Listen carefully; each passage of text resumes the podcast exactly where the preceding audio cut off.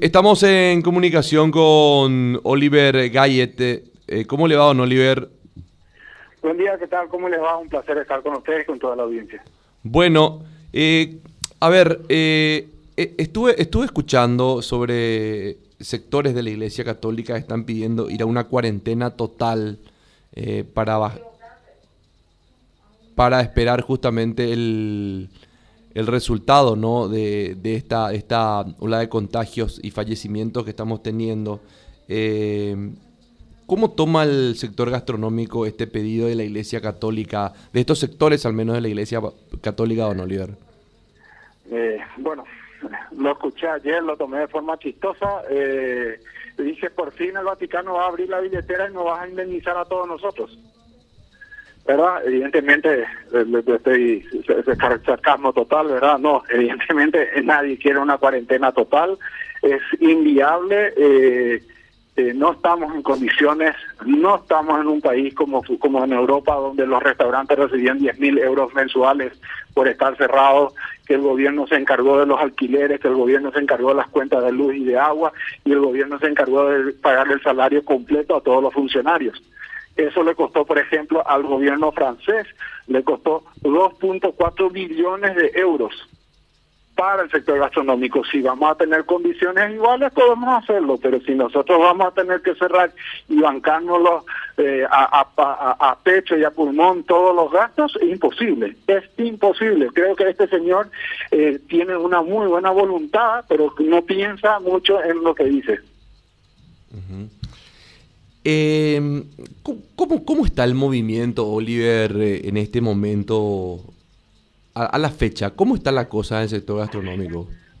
Está muy variable, variado. Mira, estuvimos conversando con varios del sector en la semana y nos encontramos de que eh, esta, esta semana particularmente que comenzó este lunes no está ocurriendo absolutamente nada. Está todo sumamente parado.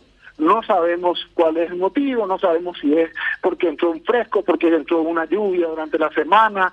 Eh, estamos en una en una en una situación que analizamos día a día lo que está pasando. El fin de semana pasado tampoco fue un gran fin de semana. Eh, aquellos locales gastronómicos que podían utilizar o que tenían disponibilidad de usar las calles el día el día sábado que estuvo nublado, que hubo un poco de llovizna, tampoco ayudó mucho. Así que eh, estamos tratando siempre de levantar eh, la, situación. Hay que hay que recordar una cosa nomás y esta es la situación real nuestra el día que nosotros podamos llenar las casas al 100% de nuestra capacidad actualmente, va a seguir siendo entre 50 y 60% menos que antes de la pandemia, porque los protocolos nos obligan a cumplir distanciamiento entre mesa y mesa. Blasito. Sí, ¿qué tal, don Oliver? Una pregunta. Aquello que había propiciado la Municipalidad de Asunción para que algunos locales puedan eh, sacar sillas en la vía pública, cerrando calles y que luego aparentemente hubo un pequeño incidente en algunos locales en Ciudad del Este. En Asunción creo que no se registró, pero sí hubo mucho cuestionamiento por la cantidad de gente aglomerada y que en cierta manera se escapó un poco del, del control de los propietarios de locales. ¿Eso cómo había quedado? Eh, yo lo yo lo veo yo yo entiendo que fueron los bares los que cometieron un poco el exceso de aglomerar a la gente. Y justamente hablando de eso eh, estuve viendo que en Europa se habilitaron eh, para eh, se habilitaron los bares para poder eh, para poder ver la Eurocopa de fútbol, por ejemplo, ¿verdad? O sea, los bares están habilitados para, pero no permitieron pantallas gigantes y todavía y, no permitieron aglomeración de gente para para esos eventos. Es algo que ocurrió acá. Acá los bares quisieron poner pantallas gigantes, pasar partidos de fútbol y, y, y eso aglomeró mucha gente. Así que eh, realmente hay que pensar un poquitito en la reglamentación. Eso continúa. Lastimosamente, lastimosamente, no todos los locales gastronómicos pueden beneficiarse de eso, porque no todos pueden bloquear una calle eh, porque es doble mano, porque está cerca de un semáforo, porque está sobre una avenida principal, así que es, es un, punto interesante. Actualmente son 43 locales que están habilitados por la municipalidad, 35 son bares y 8 son restaurantes. ¿Cuántos son bares y restaurantes, dijo? 35 son bares y ocho son restaurantes. Ya.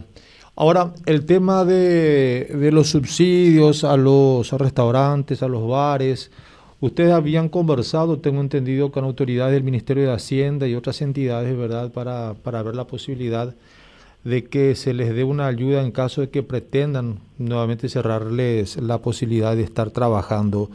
¿Eso llegó a algún acuerdo ante, ante dicha eventualidad o, o por lo pronto no se tiene inconveniente en ese sentido? Eso lo conversamos y yo y nosotros tuvimos un retorno de parte de, de la gente de, del Ministerio de Hacienda y de otros ministerios de que de momento no, no corre el cierre y por lo tanto tampoco correría ningún tipo de subsidio. Evidentemente ellos no quieren subsidiar porque no tienen las condiciones económicas para dar un subsidio. Y en cuanto a los créditos que solicitaron en su momento varios locales gastronómicos para poder refinanciar y con ello pagar a sus empleados, pagar algunas cuentas, eh, pareciera ser que las financieras y las entidades bancarias se están mostrando bastante inflexibles al momento de vencerse la cuenta. Eh, ¿Cómo están lidiando con esa situación? Eh, hay conversaciones con, con el Banco Nacional de Fomento y con el Crédito Agrícola de, poder extender el plazo de gracia que había, que era de un año. Ese plazo de gracia para muchos ya venció y se está se está negociando caso por caso. Eh, hay una cierta comprensión de parte de ellos porque la gente del Ministerio de Hacienda o la gente del, gabinete de la presidencia le pidió a, a, los presidentes y a los gerentes generales de cada una de estas entidades de que den un poquitito, de que tengan un poco más de flexibilidad con el sector. Así que no es una ley que haya salido diciendo está liderado, pero cada cada local gastronómico debe acercarse y debe tratar su tema caso por caso. Y se está consiguiendo. La cuestión es que se está consiguiendo retrasar de un mes en un mes en un mes. O sea, cada mes hay que volver a, la a, a, sentarse en la mesa y no es que se está pudiendo conseguir como un formato de que sea por ley, de que se diga se retrasan todos los pagos durante seis meses, ocho meses o doce meses. Y los servicios básicos. Es bastante fastidioso. Y los servicios básicos, eh, agua, luz, en ese sentido también existió la propuesta de que se les haga una suerte de refinanciación o por lo menos que se les baje un porcentaje del costo para poder también colaborarles en ese, en ese sentido. Exactamente, eso sí, hoy en día este es el último mes en el cual nosotros estamos eh, liberados, no, de, no el pago, o sea, estamos, estamos con una, hasta el mes de junio, nosotros podemos ir atrasando los pagos. A partir de julio nosotros debemos de pagar nuestras cuentas vencidas con la ANDE y con la SAP.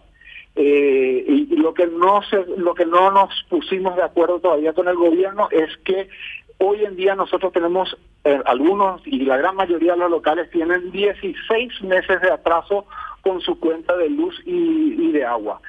Eh, la ANDE nos, nos, nos, eh, nos, propone a partir de julio pagar las 16 cuentas atrasadas en 18 meses. O sea, básicamente pagamos uno más uno. Vamos a pagar el mes de julio, lo utilizado en julio, más una de las cuotas una de las 18 cuotas de, las 16, o sea, es básicamente la misma cosa. Y lo que nosotros pedimos al gobierno es que esas 18 cuotas que propone eh, la ANDE vayan a 34 cuotas. O sea, nunca nos dicen, nunca nos liberaron del pago, lo que estamos pidiendo es que pagar en vez de 18 cuotas, pagar en 34 cuotas lo que debemos a la ANDE. Oliver, eh, a ver, esto, amén de que, bueno, llega, llega la época de, frío, eh, y si bien este, este, este respiro de poder para algunos para algunos locales poder hacer cuestiones al aire libre y demás que ha impulsado la municipalidad y otros municipios también, no solamente de la capital. Eh, esto con el frío es que toma otro tipo de, connotación, se hace un poco más difícil inclusive, Oliver. Exactamente, ya este fin de semana, como dije, el sábado tuvimos frío y llovizna, no acudieron mucha gente a utilizar los espacios al aire libre.